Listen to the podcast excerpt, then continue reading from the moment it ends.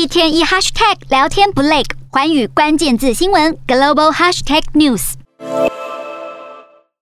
指着账单上的数字，边感叹要缴的钱只会多不会少。英国四月 CPI 年增率冲到百分之九，飙出四十年新高，比疫情更严重的通膨风暴席卷南北半球。在拉美最大经济体巴西，餐饮业者只能自行吸收成本，尽可能动涨。乌战点燃能源与粮食危机，加上中国放宽防疫，推升市场需求，追踪二十三种原物料价格的蓬勃大宗商品现货指数，今年已经上涨百分之三十六，可望创下十多年来最大单年涨幅。工业金属方面，铜、铝、镍随着中国复产复工，六号全面上涨。原油则因为俄罗斯可能扩大供应印度等亚洲国家，抵消沙国调高售价带来的看涨心理，导致西德州中级原油从三个月高点回落。到每桶一百一十八点五美元，八月交割的布兰特原油期货下跌来到每桶一百一十九点五一美元。